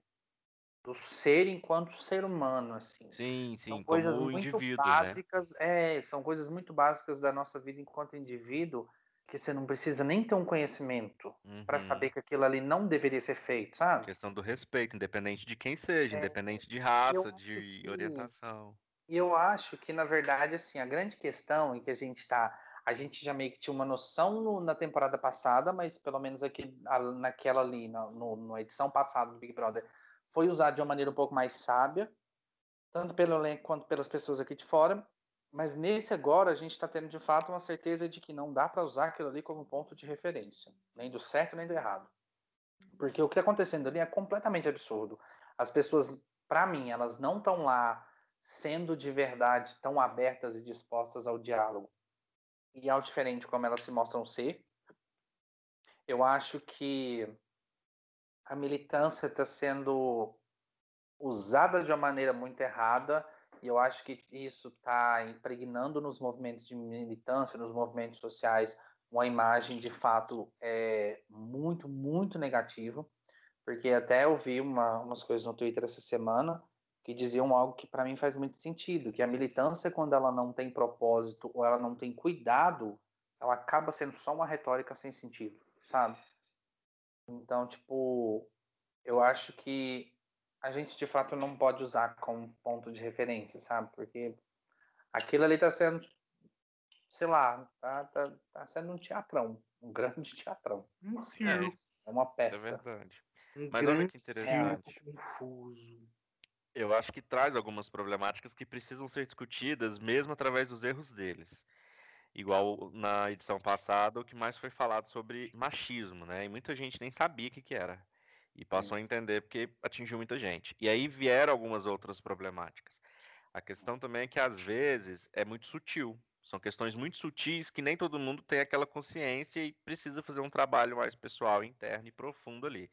Igual, por exemplo, essa semana eu ouvi o termo, nem tinha me ligado, nem, nem passava pela minha cabeça, né? E olha que eu estou aqui tentando compreender o máximo possível que eu posso para evitar aí interferir ou afetar outras pessoas e desrespeitar, né? Porque às vezes a gente acaba desrespeitando sem saber. É a questão da tomara que caia, né? Que hoje é um termo de, de vestimenta que é, é, é, é machista, é considerado uhum. machismo, né? E aí eu fiquei pensando, falei, cara, faz muito sentido, né? Porque a roupa chama Tomara que caia, dando a entender que é, nossa, tomara que aconteça um acidente e a mulher fica exposta, e aí ela fica vulnerável, e aí pode fazer o que quiser, né?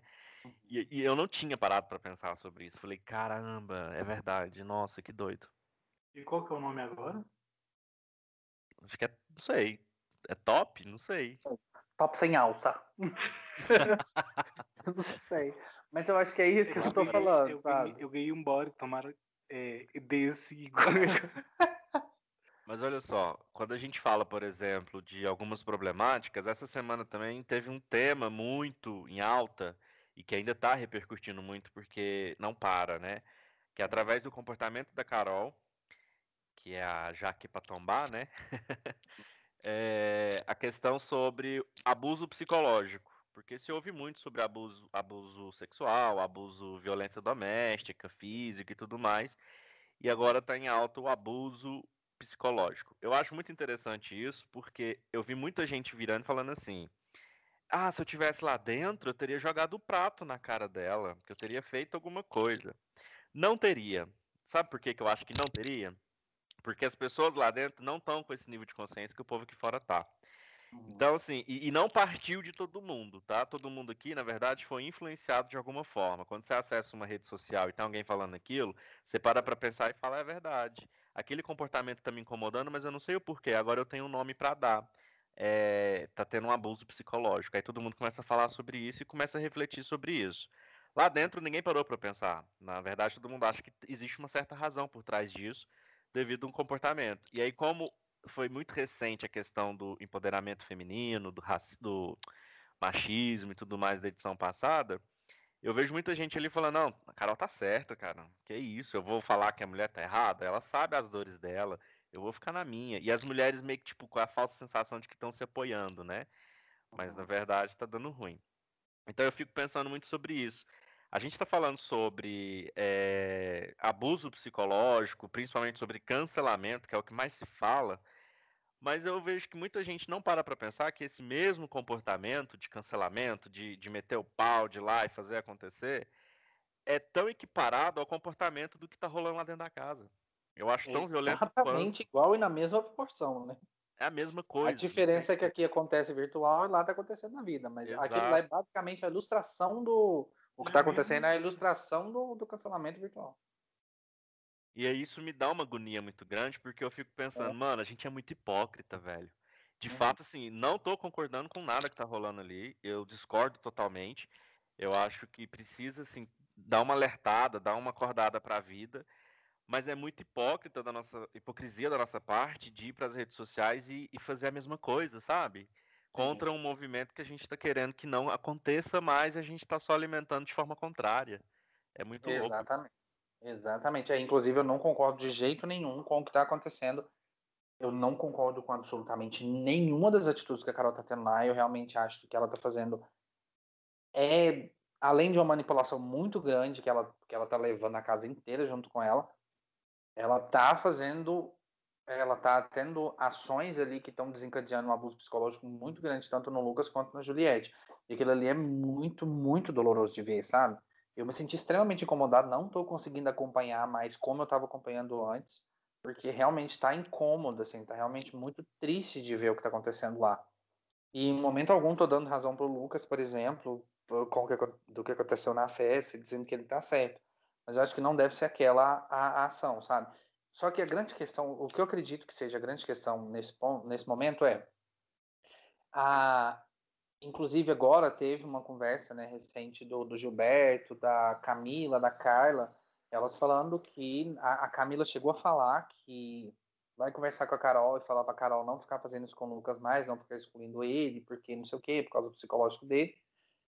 E aí tá todo mundo agora falando que não vai é, se distanciar da Juliette, a Camila falando, na verdade, que, que ia falar para ela não fazer isso com a Juliette.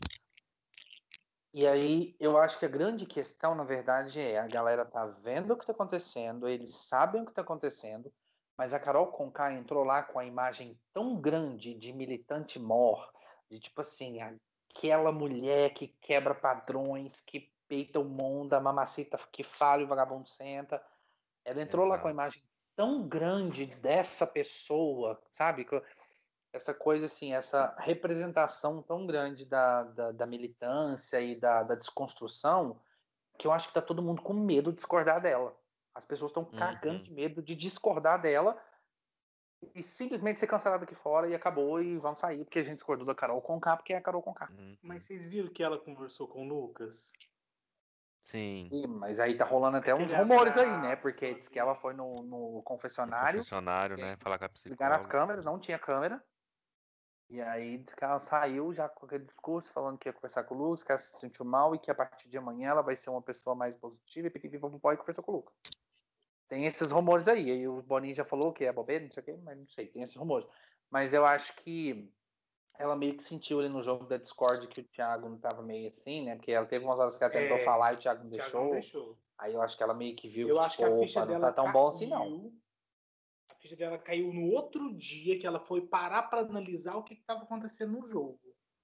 Entendeu? Aí a ficha dela, pô, tô pegando pesado. A Camila falou pra ela que ela tava pegando pesado. Que eu tava vendo hoje os cliques. Hoje eu vi só os cliques. Aí a Camila falou que ela tava pegando pesado. Acho que outra pessoa falou que ela tava pegando pesado também. E, e eu acho que caiu a ficha dela e ela saiu do personagem, né? É, é engraçado que assim, foi até bom você ter falado do personagem, você me lembrou que eu queria ter falado isso lá quando o Neto trouxe. Eu acho que esse personagem dela é um personagem permanente, né? Porque aqui fora eu não vejo ela muito diferente disso, não. Inclusive, teve um monte de gente metendo pau, falando algumas coisas dela aí. Inclusive antes do Big Brother começar, né? Exatamente. Antes de começar, quando ela foi anunciada, a galera já falava, ih, vocês não vai com expectativa não, porque olha... É. Eu, eu fiquei empolgado justamente por isso, não vou mentir não, tá? Eu fiquei empolgado porque eu pensei assim, mano, vai ser uma JoJo 2. Não, Só eu que eu acho também. que, na verdade, ela tá Super. tentando ser uma JoJo porque deu certo pra ela, né? É, E acho que ela tá indo, querendo ir nessa linha de eu sou grossa, eu sou estúpida, eu sou, eu falo, você tem que abaixar pra mim. Mas a, a, a Jojo não foi desse jeito Uhum. que ela tá fazendo. E aí, que, é, eu naquele dia da discórdia lá, na segunda-feira, gente, eu, eu adquiri o pay-per-view. Agora eu não tenho vida, eu não faço mais nada, eu fico só no Big Brother. Mas hoje eu já me libertei. Aquele dia eu fiquei a madrugada inteira assistindo o que, que tava rolando depois pra ver se ia ter treta, né? Falei, nossa, vai, vai rolar ruim. E a madrugada inteira, as meninas, porque elas foram dormir mais de 5 horas da manhã, que foi o horário que eu fui dormir. As meninas ali, a Poca, a Carla Dias, elas estavam lá no quarto, a Carol tava lá também, elas estavam falando que achou o Thiago muito frio. E não foi só elas. Outras partes da casa também estavam falando. Nossa, o Thiago hoje estava estranho. Ele estava muito frio. Aí ela pegou e falou assim, a Carol. É, eu percebi isso mesmo. Ele nem deixou eu falar, achei estranho, mas deve ser porque eu falei muito, né? E a, e a Juliette precisava falar também para se defender. Aí eu falei assim, uai, ela não achou ruim- tão ruim, não. Achei que ele ia dar bafão, né? Porque na hora eu vi que ela pediu para falar e o Thiago não deixou. E depois eles ficaram discutindo isso. Tanto é que ontem o Thiago, quando entrou pra fazer a, a votação, ele já chegou falando: Ah, hoje eu tô ursão, ursinho, sei lá. Hoje eu tô urso.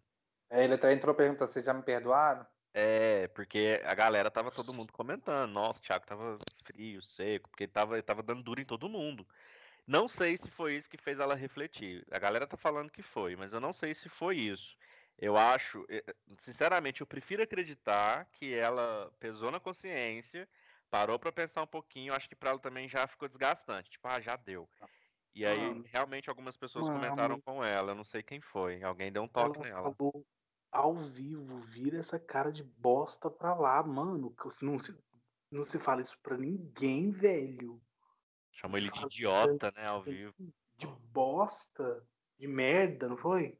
Essa cara de É, merda. É, é o que eu falei, tipo, pode ser que eles não tenham tanta consciência de que o movimento todo que eles estão fazendo ali esteja errado. Eu acho que eles estão pensando, porque o que eles estavam pensando no quarto, por exemplo, as meninas conversando, era de fazer exatamente o que foi feito ano passado. As meninas juntarem todas e encantoarem lá e falarem com ele. Mas pode ser que eles não tenham consciência que, que as proporções estão sendo tão exacerbadas assim. Uhum. Mas algumas coisas eles não precisam nem estar se assistindo para saber que tá errado. Tipo o que a Carol tá fazendo, por exemplo, sabe? E aí quando você vê que ela realmente não tem o menor peso na consciência de estar fazendo o que ela tá fazendo, é porque realmente aquilo ali é dela. É, eu acho que é, total. Mas eu acho que assim, ela parou pra pensar um pouco, seja com psicólogo ou não, acho que ela deu uma pensada e falou, nah, deixa eu Hum. amenizar um pouquinho aqui, né, vou lá pedir desculpa e tal, vamos ver até onde vai durar. Mas assim, o problema dela é que tá sendo vixa atrás de eita, né, porque teve a questão da xenofobia contra a Juliette, que foi muito Uhum. comentado nas redes sociais também. Tem a questão da transfobia, quando ela falou do caso lá com o Nego do Borel. Gente, aquilo lá pra mim foi tipo, cara, você tá, você tá se exaltando por causa desse comportamento que você teve, cara? Não, não faz sentido uma pessoa que se diz desconstruída, que se diz é, empoderada, militante aqui fora, que é foda, e teve esse comportamento com o nego, não, não faz sentido. Ah. Eu fiquei meio que assim, por entender. Aí depois, agora tá tendo também, parece que ontem ela teve uma discussãozinha lá também com a Juliette sobre. por, por ciúme do Acrebiano, né? Uhum. Mas eu morri de rir hoje que o Nego Di foi comentar com, com a Acrebiano que ela falou que eles estavam com clima, que, ele, que rolou um clima entre os dois E ela tá aumentando de uma forma como se ela. né, como se eles quase se beijassem, né? Aí o Acrebiano não sei Gente, eu tava viram. assistindo de tarde, fiz um intervalo, e ela tava deitada no peito do Acrebiano e eles estavam se olhando loucamente. Eu falei, gente, eu vou ficar aqui mais um pouco, porque eles vão beijar. Tava parecendo real que eles iam Não, beijar. ela tá super falando pra casa inteira que rolou esse clima aí. Aí o Acrebiano virou e falou assim: Clima? Que clima, irmão? Tá doido? Não rolou clima nenhum, não. Aonde que teve clima ali?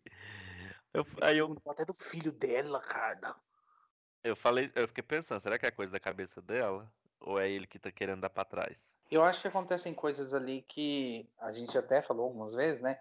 Que, que meio que acabam por reforçar alguns estereótipos que os movimentos de, de os movimentos sociais têm, que é a questão, por exemplo, da militância seletiva. E a galera tá falando muito isso sobre a Lumena. Porque ela ficou realmente tão incomodada sobre a, aquela questão da, da, da maquiagem lá do desfile e tal. E aí agora, por exemplo, teve um negócio do, do Nego Di e do Lucas lá na cozinha, que eles brigaram. E aí o, o- no meio da briga e tal, e aí o Nego Di foi e falou pro. Aí eles falando de revolução e não sei o quê, e o Lucas falou que ah, não tem direito do- de dizer o que é a revolução do outro. E o Nego Di, a hora que tava saindo, falou: Ah, que revolução, sua revolução é defender vagabundo. E aí virou uma discussão muito grande na internet, porque o, o Lucas estava assim, na linha de frente num- numa escola lá, na, na época das, das ocupações das escolas, né? E, e aí teve uma outra cena, por exemplo, que o Nego Di estava lá no quarto e ele falando que a Thaís estava muito na do Fiuk, e ele começou a falar que, que a, a fruta tá descascada, que é só o Fiuk chupar, até secar. Meu Deus. É, até o bagaço. E a Lumena tava nos dois momentos e ela riu. Né, no quarto e ela ficou caladinha na cozinha. E aí a gente pensa em que medida ela tá lá realmente com esse propósito de desconstruir determinados comportamentos violentos, sabe? Quem que falou da fruta descascada? O Nego Di.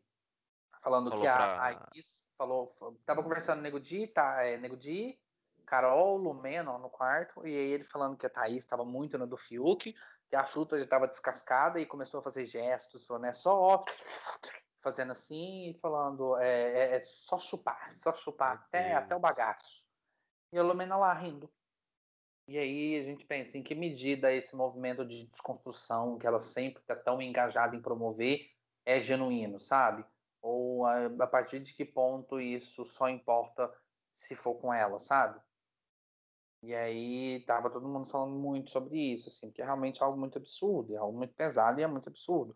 E aí isso acaba estereotipando os movimentos de verdade, assim, acaba banalizando, porque tem uma pessoa lá que defende tanto essas bandeiras e que, na verdade, finge que não tá vendo muita coisa, sabe? É, e se é amigo dela, ela tinha toda a liberdade de falar de boa, né? Falar, pô, mano, essa expressão aí não, né?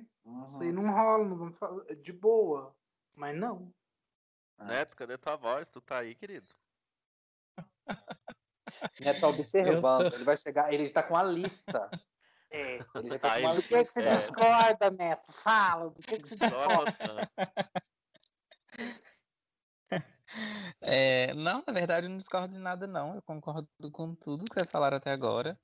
É, eu só acho que eu fico só refletindo em algumas questões de é, o que, que o, o o Big Brother é composto. Ele é composto por vilões, mocinhos, assim como toda a narrativa romântica de tudo que acontece na TV, que sempre precisa ter o vilão e o mocinho, o bandido e, e, enfim.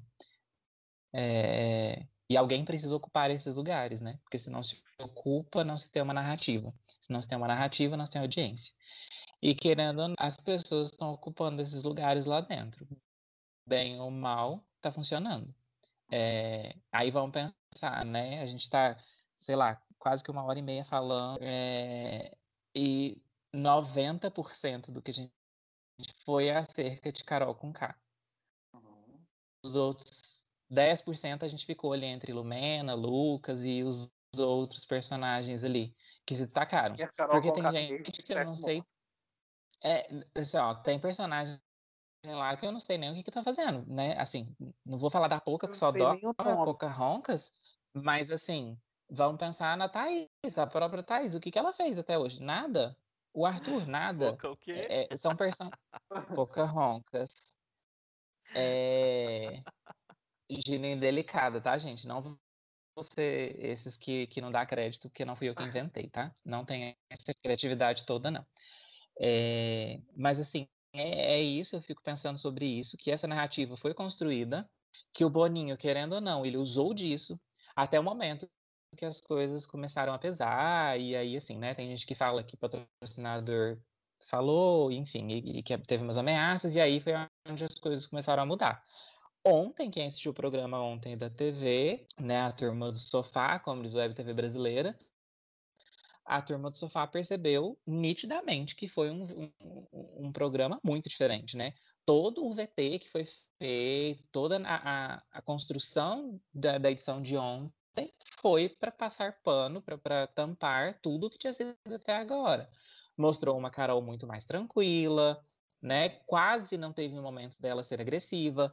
Mostrou um Lucas também um pouco mais tranquilo, não teve aquele, né, dele ser agressivo e tudo mais, e nem mostrou ele tão vítima. Não estou dizendo que ele é vítima, que ele faz vitimismo, tá, gente? Mas não mostrou ele como vítima em momento nenhum. O máximo que mostrou foi ele falando, não, eu concordo com vocês, que vocês falaram e tudo mais, por conta do jogo da Discord. Eu, na minha visão, foi uma forma de equiparar os dois, né? Ele não ser tão vítima e ela não ser tão vilã. Mas, enfim, é, eu percebi ontem que, que voltou para esse momento. E aí ficou-se ali quase, sei lá, uns cinco minutos só da, do pedido de desculpa entre Carol e Lucas, justamente para que isso seja o ápice do negócio. E aí o Thiago fez todo um auê em cima disso. E aí, mais uma vez, o próprio Thiago mudou de postura. Desde o primeiro programa, ele estava numa postura mais fechada. Eu não achei o Thiago tão aberto assim no, no, nos primeiros dias. Ele só foi ficando pior e mais pesado enquanto o programa continuava a ser pior e mais pesado. E eu acho que ele também levou uma chamada do Boninho para ele ser mais leve, porque ele veio ontem muito diferente. Enfim, é, ainda acho. Eu acho engraçado que o Thiago, ele é mais ou menos igual a gente. Entendeu? Tipo, o Thiago chora, você pode olhar, se o Thiago chora, a gente tá chorando. O Thiago Fato. ri, a gente ri. Então, assim, eu acho que ele tava meio que meio que negociado também, sabe? E realmente, ontem. Ele é um personagem do Big Brother. Ah, foi o que ele falou, né? O, o, o modo bear, né? O modo urso dele foi ativado ontem. É, ele, ele é um personagem. É, é isso que eu acho, assim. Eu acho que tudo faz parte de uma grande construção, de, de, uma, de um entretenimento, é, mas que, infelizmente, ou felizmente, trata-se de pessoas, e pessoas que, que têm atitudes, ações, e que isso eu acho que não é tão. É, em dados momentos, eu acho, sim, que é, que é personagem. Eu acho que o Fiuk é um personagem extremamente mal feito, um enredo péssimo uma interpretação péssima. Ou seja, é Nada mudou. ele, mas assim, mas ainda acho que é um personagem. Para mim, aquilo que ele faz de, de chorar e da formiguinha, e nossa senhora, a hora que ele aparece na TV, meu estômago embrulha, meu olho revira, vai na nuca. Mas, porque eu tenho muito ranço dele, mas assim, é, ele para mim é um grande personagem. O resto, ali, Caio ainda acho também que tem um personagem, o próprio Rodolfo, alguns ali, enfim. É, acho que pra gente mudar um pouco, a gente já falou bastante disso tudo, enfim. Quem que é o favorito de vocês, gente, assim, né? Vamos tá indo pra esse lugar. É, Ó, amiga, é tão difícil, eu acho que é comigo. tipo assim, quem que é o favorito de vocês no momento? Não, sim, fato. Não, isso é um fato. Lá. Que eu- eu em tenho tudo que aconteceu, O episódio É, vai que, ao sexta, mas hoje é quarta. Vai mudar. Tá? Acho bem possível mudar. Então, assim, pra mim, né, quem, quem eu considero hoje que são meus favoritos? Eu gosto muito da Carla Dias. Eu acho ela sensacional, divertidíssima. É, e a Camila de Lucas. Pra mim, ali são as duas que estão despontando no meu gostinho, assim, de ó, quero ver um pouco mais de você. E vocês? Então, eu amo Carla Dias com todo o meu coração, muito ouro, Inxalá. Gosto demais dela. Sou completamente apaixonado pela Camila de Lucas. Já era antes do programa e continuo. Eu fiquei um pouco triste com algumas coisas essa semana. Fiquei um pouco triste com algumas coisas essa semana que elas disseram e posições que elas tomaram. Mas, ok, continuo ali gostando bastante porque estou confiando muito no que aconteceu porque elas não têm a visão que a gente está tendo. Mas eu acho que é eu gosto demais do Gilberto. Muito mesmo. Eu me decepcionei em alguns momentos também essa semana, mas aí hoje ele teve algumas conversas, principalmente com a Juliette e tal, e meu carinho voltou por ele. E eu gosto muito da Juliette, mesmo assim. Ela é chata? Ela é chata, como muita gente também é. Ela fala muito, mas eu gosto dela, em certa medida. Olha, os meus, nós não precisamos nem falar, né? Todo mundo sabe, é Caiofo. Mentira, brincadeira, brincadeira. Bicho, tem síndrome de Estocolmo. Mentira, eu tô brincando, não sabe. Não gosto, inclusive. Síndrome de Estocolmo. Enfim, eu adoro Gilberto. Adoro Gilberto, adoro Gilberto. Mas a Carlinha mesmo é é, é a dona da minha vida. Ela é muito fofa, ela é muito gente. desgraçadamente fofa. Que vontade de pegar ela, bater nela, de tanto que ela é fofa, sabe? Amarrar ela num toquinho de árvore, ficar olhando para ela assim o dia inteiro. Agora a gente tá falando da Carla Dias. O Arthur tá aqui agora participando. então, o Arthur é a nossa Juliette, entendeu?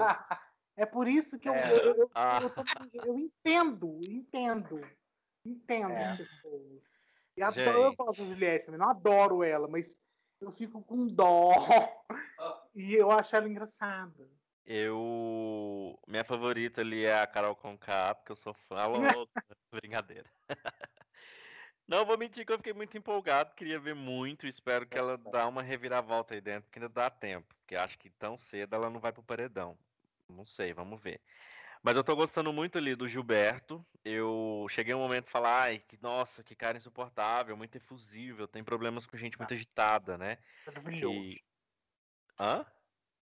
Ele é maravilhoso. Não, é maravilhoso. Deixa. É opinião pessoal. Não, então, mas em Não fala momento... do meu Gilberto. Eu gosto muito dele. Ele é meu, um dos meus favoritos por enquanto, mas teve momentos que eu fiquei meio assim, nossa, ele é muito agitado, né?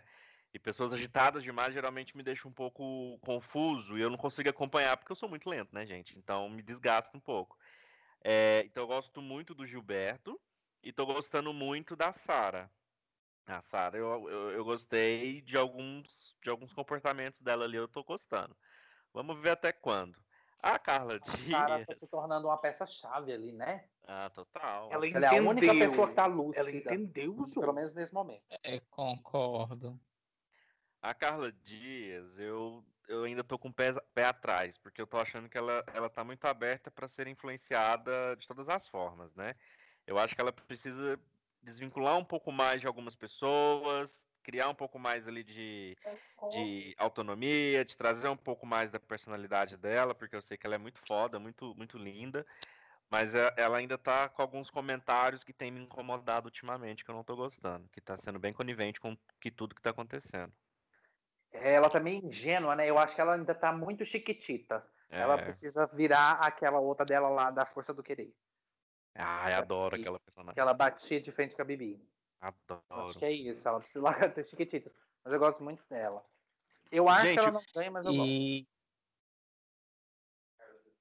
O João, cadê o João? O João entrou ah. na casa? Eu então, vi ele no cast, mas eu vendo ele Eu vi um negócio no Twitter hoje, duas coisas, na verdade. Que era uma conversa do que era da Juliette, que eles estavam conversando, não sei o quê. É, e alguém falou para Juliette: Ah, você lembra que o João, o Gilberto, você lembra que o João falou isso para você? Aí a Juliette olhou e falou: Quem é João? Aí ela: Ah, é verdade. Aí depois no quarto, o Caio conversando com o Rodolfo. E aí o Rodolfo falou assim: Quem tá lá no outro quarto? Não sei o quê, não sei o quê. Ah, a Vi também tá, e não sei o quê, não sei o quê. Aí o, Rodolfo, o Caio mexendo nas coisas na mala assim. Aí ele olhou pro Rodolfo e falou: Vi é quem? Aí o, o, Rodolfo parou um tempo assim, olhou para ele, aí ele falou: Ah, é, a menina lá. Que estão lá. Só estão lá. Ah, gente, Juliette, assim. hum, é, não gosto do Arthur também, gente. Então fica difícil, né? E, e quando vocês viram, assim, apesar de ter passado uma semana, mas quando vocês viram o VT e quem ia estar lá, quem decepcionou? Decepcionou. Assim, né? Não tem É, como a gente não falar de Vamos, Jaque. não, vamos, não, pra não. tombar. Amém. Vamos lá, vamos, vamos, vamos tirar. Jaque sai, sem, sem colocar Jaque, sem colocar Lumena, sem colocar Lucas. É, é, esses três, né? É, e sem colocar Juliette. Esses três, esses quatro aí não coloca, não. Que esses é decepção ou não, mas enfim.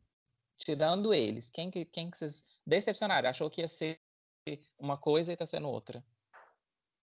Eu tô decepcionado com a Poca, não vou mentir. Eu esperava mais dela, eu queria ver uma pessoa mais agitada, só que eu acho que ela tá sendo extremamente estratégica de não se mostrar tanto no momento, ela tá mais na observação. Ela olha o momento ali, ela fica deitada, acho que ela tá economizando energia, porque eu acho que ela tem uma, uma super potência também. Só que eu não tô Amigo, se gostando ultimamente. energia, ela vai chegar daqui na lua. ela vai virar um foguete, não é só dó. É, eu acho que ela tá economizando tipo NASA energia, não sei. Eu não tô gostando da, da postura dela. Ontem ela implicou com a, com a, com a Juliette sem necessidade. Eu não vi cara de deboche na Juliette. Eu também acho. Mas é aquela questão, né? Baseado na, na, na experiência dela ali com a menina, então ela já tá implicada. E isso me deixou incomodado. Fiquei meio puto com ela.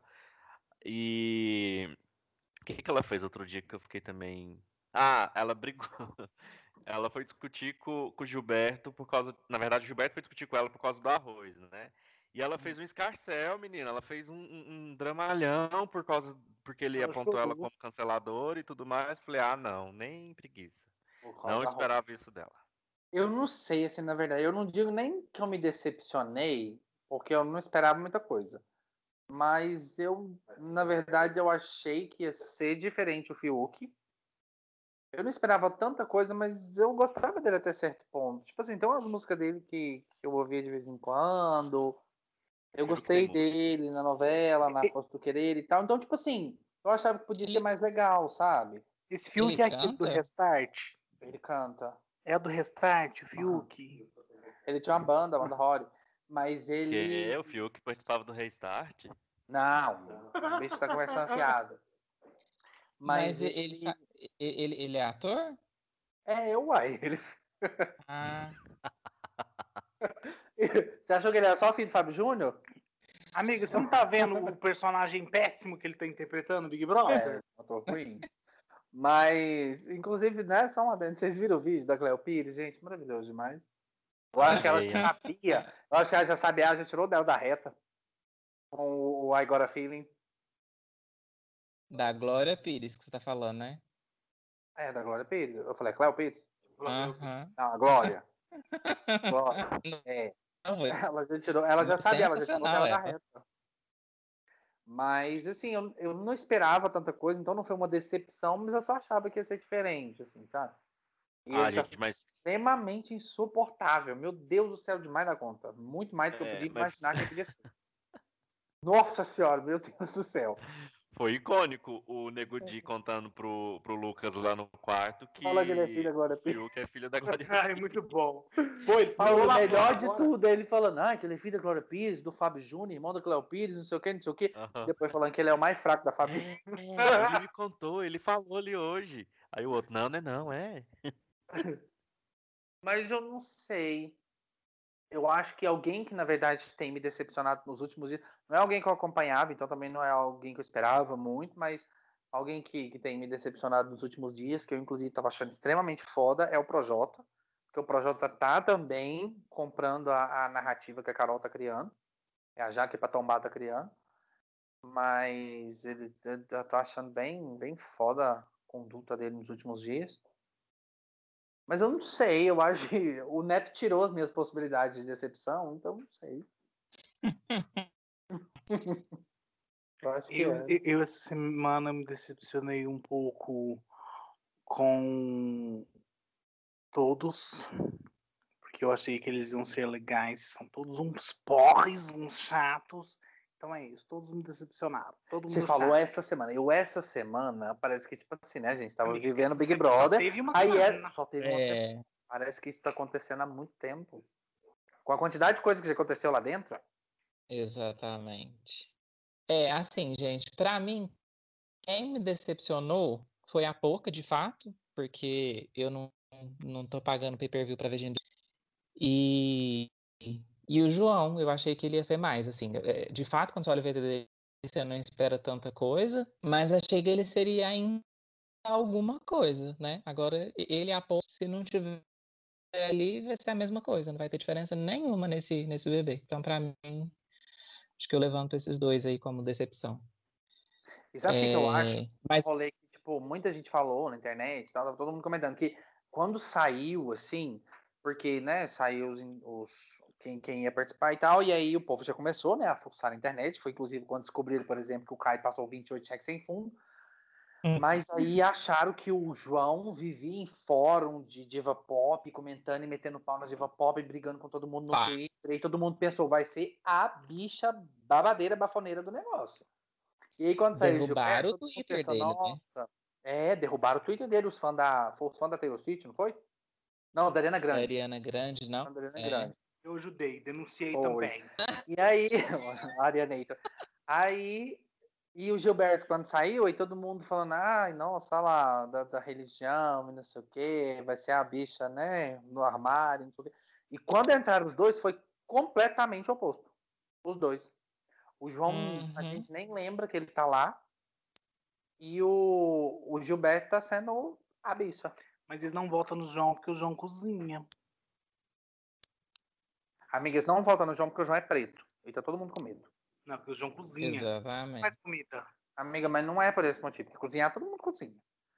É por esse motivo. O povo tá com medo. Tá todo mundo com medo de fazer determinadas coisas e ser escorraçado e cancelado. Tá todo mundo com medo. O povo já foi preparado. E sabe como é que foi ano passado? Agora, acho que pra gente fechar, vamos falar da eliminação. Eu acho que, né, a gente já chega aí no, no que é o grande motivo do Big Brother, que é ver a gente saindo dessa casa. A gente quer, a gente quer tanto que o povo entra, fica um auê, né? Chega janeiro, todo mundo já começa, meu Deus, meu Deus, Big Brother, quem vai entrar, quem vai entrar, quem vai entrar, entra, a gente já começa. Nossa, não vejo a hora dessa pessoa sair. Nossa, essa pessoa tem que sair logo. Mas enfim, eh, não foi pra mim surpresa nenhuma a saída dela. Eu não acho que deveria ter sido ela a saída dessa semana. Ela só tava no paredão errado, porque eh, o Rodolfo tem uma torcida e querendo ou não lá dentro ainda tá mais entre mil aspas engraçado ver ele e o Caio do que ficar vendo a Carol fazer transtorno psicológico com o menino. Eh, transtorno psicológico não, né, gente? A louca aqui também. Eh, fazendo pressão psicológica no, no, no outro. Então, assim, fica muito. Tá mais legal de se ver ali o Rodolfo com o Caio nas brincadeiras deles do que a Carol fazer o que ela tá fazendo com o Lucas. Então, o Rodolfo já sabia que não ia sair, e a Sara, assim, ó, ela cresceu absurdamente pelo quanto ela é sensata, tudo que ela tem feito, enfim. Então, ela, sem sombra de dúvidas, não ia tanto que isso refletiu na, na, na no percentual, né, dela ser a, a menos votada. Então, para mim, não foi surpresa nenhuma, e para mim, a Carline sair também não faz diferença nenhuma, não, ela era só mais uma lá dentro.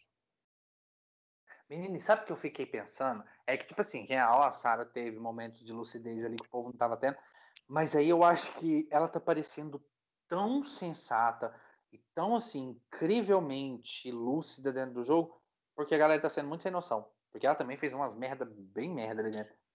Mas eu acho que a galera tá fazendo umas coisas tão sem noção Nossa, que era menos sem que aquele noção. momento de lucidez que ela acordou ali parece um negócio tão grande que a gente realmente não tem motivo pra admirar ninguém ali dentro nesse momento. Então, quando a menina deu uma acordada ali, a gente falou: caralho, é ela. Essa mulher. E pronto. Porque o resto, É isso. eu também não fiquei surpreso, eu já imaginava que ia ser ela. E eu. E não vai fazer falta também, não. Achei foi pouco. Assim, pra dinâmica do jogo, ah, acho que ela é muito sem graça. Então, Uhum. Era só engraçado ver ela chorando, vai fazer falta só nisso. né? Aque- aquela que- falando que medo de ir na cozinha e ver a Kerlin chorando, Aquela que conseguiu refazer um meme. né? Porque não é mais cadê sua voz, Miriam?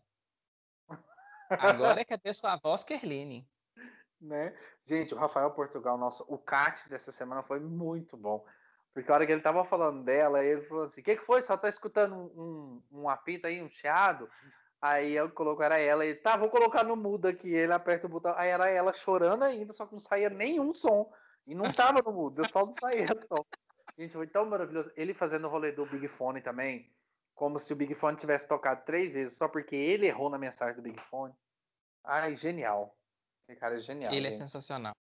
Ele é muito bom. Ai, gente, amei estar com vocês de novo. Foi muito bom, tava com saudade. Eu acho que a gente precisa manter isso daqui aceso pra gente ser feliz, porque esse momento de interação ainda vivendo uma pandemia, né? Quem diria que depois de tanto tempo, desde quando começou o podcast, que inclusive começou por causa da pandemia também, né? É uma Uhum. forma da gente se aproximar. Foi ótimo. Espero que a gente mantenha essa energia tão gostosa aqui pra gente poder comentar cada vez mais sobre o Big Brother e outras coisas também da vida, né, gente? Porque não vai ser só de Big Brother, porque uma hora acaba, mas a gente continua. É, e já deixando muito claro que o próximo programa, inclusive, já vem Sexta Santa, com tudo mais. Dodge vem ali com o nosso Arcano Responde. Bora e, voltar. e vai ser muito legal, muito legal mesmo. Isso aí, gente, também adorei. Nota 2. Muito bom. Espero encontrar vocês semana que vem. Pra essa reuniãozinha gostosinha. E é isso aí, obrigado, gente. Semana que vem tem mais. Boa semana pra todo mundo aí e até a próxima. Nos sigam em todas as redes sociais, é tudo podcast Sexta Santa. A gente vai encerrar porque a gente já falou demais da conta, mas semana que vem a gente está aqui de novo com Sexta Santa e espero que a gente possa celebrar com todos vocês, todo mundo de volta aqui com a gente. Aleluia! Beijo! Aleluia! Tchau! Tchau, gente. Amém.